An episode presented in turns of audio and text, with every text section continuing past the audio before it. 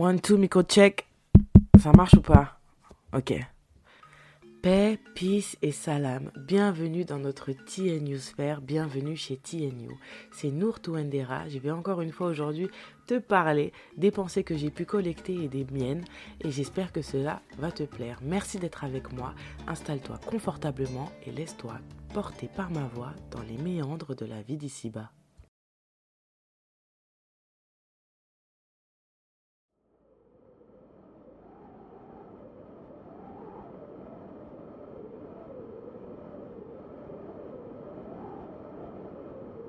C'est parti pour une édition spéciale Ramadan. Le Ramadan 2023, 1444, si je ne me trompe pas, arrive à sa fin. Et subhanallah, euh, il est pour ma part venu m'apporter beaucoup, beaucoup de sagesse que j'aimerais partager avec vous. Donc euh, voilà. La première partie, ça va être expectation. Encore une fois, toutes les personnes qui sont sur ce podcast devraient être bilingues. Bref, ce qui est sûr, euh, c'est que j'ai envie de vous parler de parfois dans la vie à quel point on peut euh, avoir énormément d'attentes sur certaines choses et que ces attentes-là découlent parfois à certaines peurs ou à d'autres comportements. Pour m'expliquer un petit peu plus, c'est-à-dire que ce ramadan arrive et euh, je me disais ouais, ce ramadan ça va être trop bien, je vais faire plein de choses, TNU live tous les jours. Et en fait, je vais aller faire Tarawi tous les soirs comme l'année dernière. Oh là là, en plus, je vais lancer mon livre, Rahmad en cœur. Vous qui n'êtes pas au courant, j'ai écrit un livre. et euh, et je me disais, ça va être trop bien, je vais pouvoir faire la pub de mon livre, je vais faire des podcasts, je vais faire des lives, je vais faire des événements privés, on va tous se retrouver sur Zoom. Et euh, patating patata, me voilà au bout du troisième jour du ramadan, immobilisé par mes douleurs de dos. Je souffre d'une lombargie et euh, qui découle à une sciatique sur les deux derniers disques de ma colonne vertébrale, qui me cause euh, certains torts, mais bien sûr beaucoup plus de bénédictions, et on le verra un peu plus tard pour euh, commencer, donc cette première partie, ça a été euh, quelque part euh, l'immobilité qui m'a poussé à me dire ok, comment je fais? Comment je fais? J'avais prévu tellement de choses.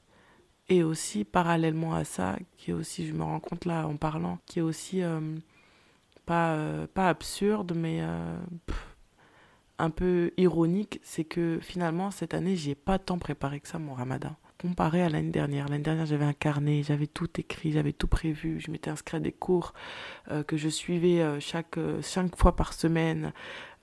j'étais très impliquée géographiquement, j'étais proche de ma famille. Ce n'était pas le cas, donc j'ai dû apprendre à re, à redécouvrir aussi une certaine aisance, un certain rythme, parce que les choses ont changé, que j'étais pas dans la même disposition que l'année dernière. Et j'ai voulu quelque part, je pense, sans me l'avouer, prendre les choses de façon euh, douce, euh, parce que j'avais peur de me surestimer et de préparer trop et de ne pas pouvoir tenir le rythme. Donc finalement, je, suis allée dans l'autre extrême et je n'ai rien préparé.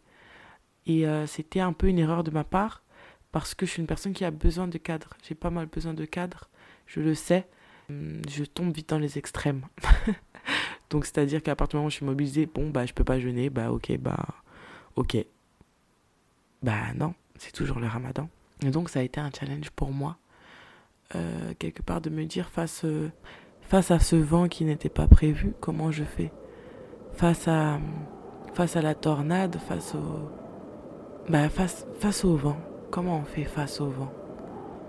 J'ai l'impression d'avoir reçu des vents venus d'ailleurs euh, que je n'attendais pas aussitôt, que je n'attendais pas du tout. Et finalement, on sait quoi faire face à la pluie. Parfois, on comprend qu'il faut, la faut la laisser abreuver les sillons euh, de notre foi. Mais que faire face au vent? Que faire face au vent?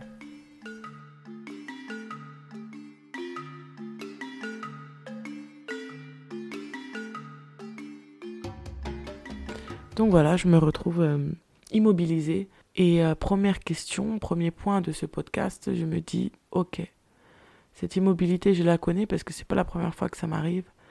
Mais je suis immobilisée dans une nouvelle situation, euh, en plein mois de Ramadan. Je me sens euh, bizarre. Parce que d'un côté, je me sens limitée, bien sûr, je ne peux pas, je suis pas libre de mes mouvements, je suis dans une souffrance assez aiguë. Alhamdulillah. Mais d'un autre côté, je me sens tellement reconnaissante parce que je me dis, finalement, le prophète Mohammed sallallahu alayhi nous dit que même une aiguille qui viendrait piquer un musulman ne le ferait pas sans l'expier de ses péchés. Alors qu'en est-il que cette douleur dans ces nuits divines? Qu'en est-il de, ces, de cette incapacité quand les anges nous entourent et que euh, le mal est éloigné de nous? Finalement, dans, dans, dans ma douleur face contre terre, je trouve la paix. Je trouve la paix. Euh, premier point de ce podcast, le vent est une bénédiction. Le vent est une bénédiction. Même quand il est fort, même quand il est froid, même quand il est pluvieux, même quand on ne comprend pas. Le vent est une bénédiction. Il porte en lui plein de minéraux, il nous permet de, de nettoyer notre air, il permet de menacer, de soulager, de se rappeler, euh, de balayer. Alors euh, laisse le vent balayer ton cœur, laisse le vent dépoussiérer ton âme. Le vent est une bénédiction.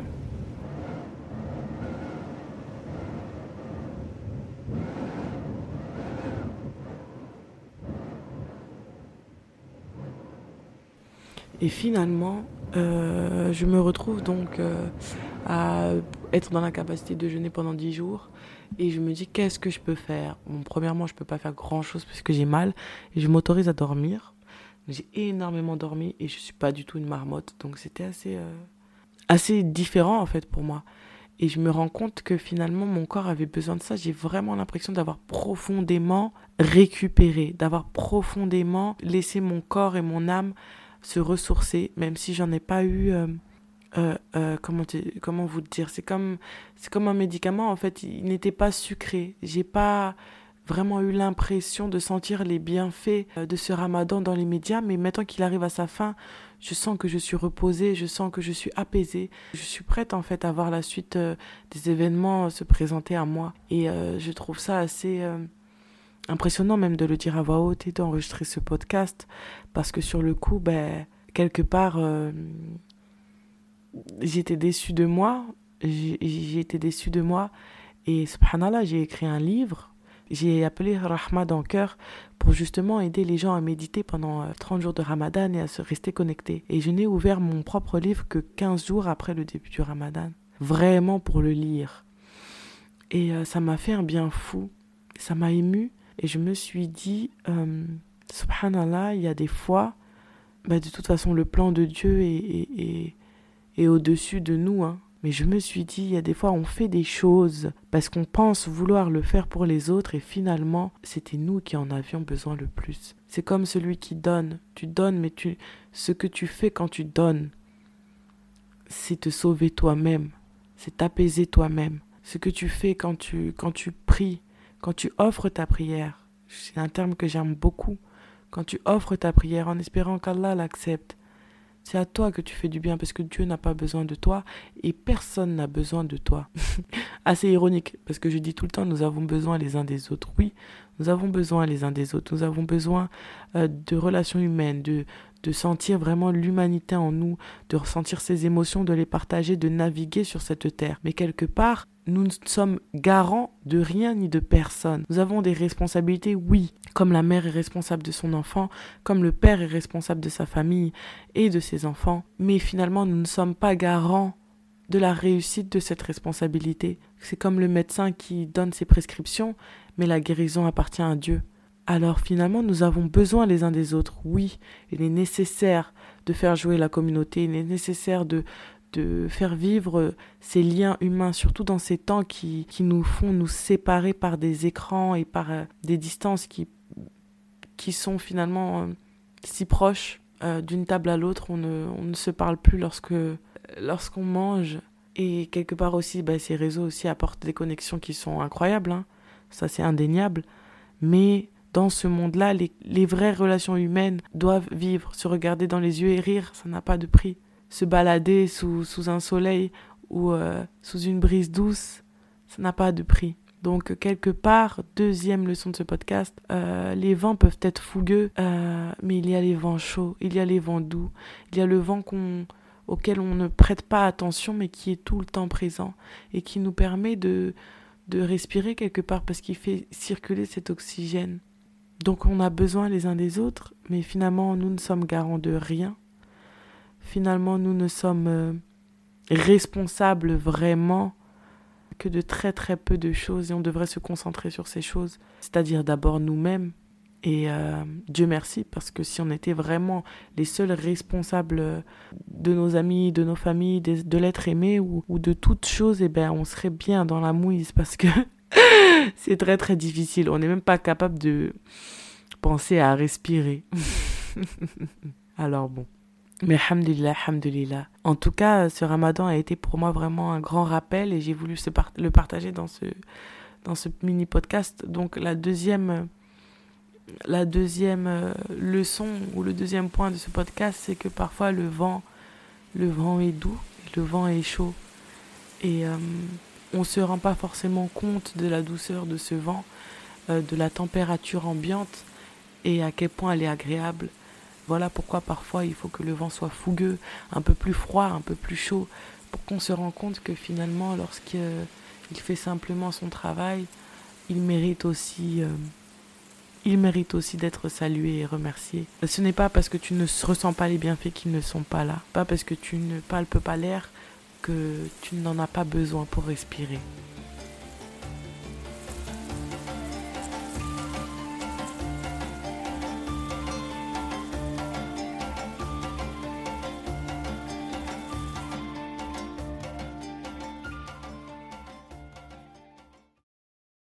troisième point de ce podcast, partir avec le vent. Parce que finalement, le vent nous parle de voyage, le vent nous susurre euh, plein de choses. Et euh, si ce vent, c'est comme ces nuits bénites et comme ce temps qui passe et ce ramadan qui vient et qui finit, dans ce cas-là, notre bel invité s'en va. Il nous a laissé de beaux cadeaux. Et finalement, est-ce qu'on ne partirait pas en voyage avec lui?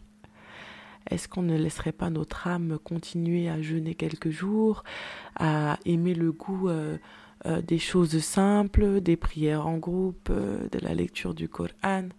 Et euh, quelque part, est-ce qu'on ne chercherait pas, nous aussi, non pas à voler comme l'oiseau parce que nous n'avons pas été créés pour ça, peut-être, peut-être simplement se balader, suivre les vents et observer ces ailes qui battent et qui tiennent. Sans avion à réaction, tu le tutu chapeau pointu et sans réacteur finalement que nous soyons les propres acteurs de cette balade et qu'on essaye peut-être, bien qu'on ne contrôle pas les vents qui, partiront, mais qu'on garde de belles leçons de tout ça et qu'on puisse observer les choses qui sont là d'un autre œil. C'est aussi une des raisons pour lesquelles j'ai écrit mon livre Rahman dans cœur parce que je souhaite que les gens puissent observer la création et se poser des questions comme je vous pose des questions sur le vent, sur l'air, sur euh, l'invisible et le visible. Subhanallah. L'air, c'est la chose la plus invisible et finalement, c'est l'essence même de notre vie sur Terre. Sans air, nous mourrons.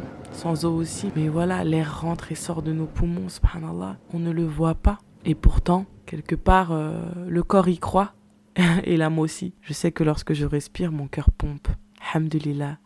Alors, est-ce que je sais que lorsque je récite, mon âme s'apaise? Lorsque je donne, le paradis se rapproche Lorsque je loue, je suis entendu Lorsque je demande pardon, je suis pardonné prenant conscience de tout ça. En tout cas, voilà ma leçon de ce ramadan. J'ai appris à aimer le vent. J'ai appris à aimer le changement du temps. J'ai appris aussi à, à accepter de ne pas être épuisé, apprécier et à accepter le bénéfice des choses que je n'embrasse pas de ma connaissance. Ce n'est pas parce que je ne me rends pas compte des bienfaits tout de suite, que je ne me ressens pas totalement apaisé, que le bien n'a pas été fait, que je n'ai pas été pardonné, que je n'ai pas été euh, apaisé, que je n'ai pas été illuminé, que Ramadan n'a pas été là. Ramadan était là et j'ai fait ce que j'ai pu. Et je demande à Dieu de nous prêter vie, qu'on puisse voir un autre Ramadan pour faire encore mieux. Le temps passe, les jours ne se ressemblent pas. Et heureusement. je pense que je n'ai jamais vu deux fois le même ciel, même lorsqu'il était blanc.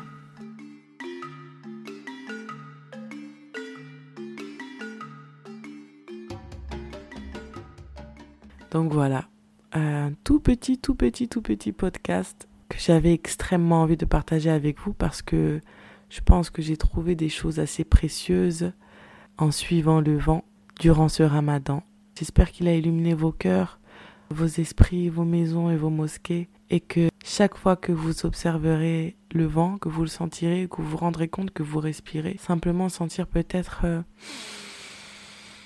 l'air circuler, que c'est un petit bout de ces nuits bénites qui sont toujours avec nous et qui ne nous quittent en fait jamais. C'est à nous de lever le ciel et d'observer l'oiseau qui vole et de faire partie des doués d'intelligence, de ceux qui méditent et qui réfléchissent sur la création, qui est un support de réflexion inépuisable.